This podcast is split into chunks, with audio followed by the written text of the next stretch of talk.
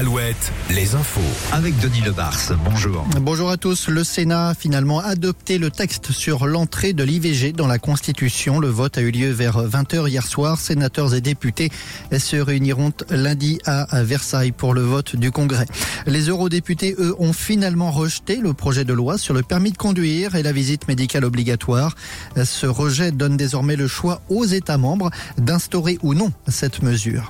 Les sangliers désormais au cœur des villes à Limoges, trois sangliers ont été abattus hier dans le jardin d'une maison en pleine ville. Un peu plus tôt, la propriétaire des lieux avait été blessée par l'un des trois animaux. Ce dernier l'avait chargé, l'a renversé, l'a mordu à la main avant que le mari n'intervienne. C'est le préfet qui a dû prendre la décision de faire abattre les trois animaux.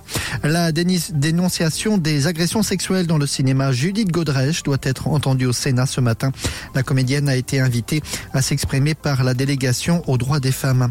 La grippe est encore présente, mais l'épidémie enfin diminue fortement. C'est le dernier bilan de l'Agence de santé publique. L'agence évoque par ailleurs la fin quasi complète de la bronchiolite, mais aussi de l'épidémie du Covid. C'est aujourd'hui que doit être inauguré le village olympique à Saint-Denis. Le site doit accueillir près de 15 000 athlètes et dirigeants. Il y a 7 200 chambres et 82 bâtiments. Le foot, l'équipe de France féminine battue en finale de la Ligue des Nations hier soir. Les Bleus ont perdu 2 à 0 face à l'Espagne. Le match, rappelons-le, se disputait à Séville. En foot, suite des quarts de finale de la Coupe de France avec le match de Rennes contre le Puy.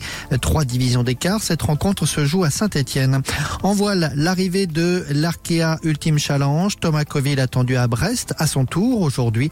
Le trimaran Ultime Sodebo devrait franchir la ligne d'arrivée en début d'après-midi. Et puis la météo, le retour de la pluie cette nuit sur une bonne partie de nos régions. C'est une perturbation qui se déplace d'ouest en est avec un peu de vent.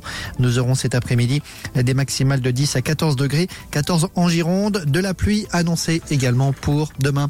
Bon réveil à tous.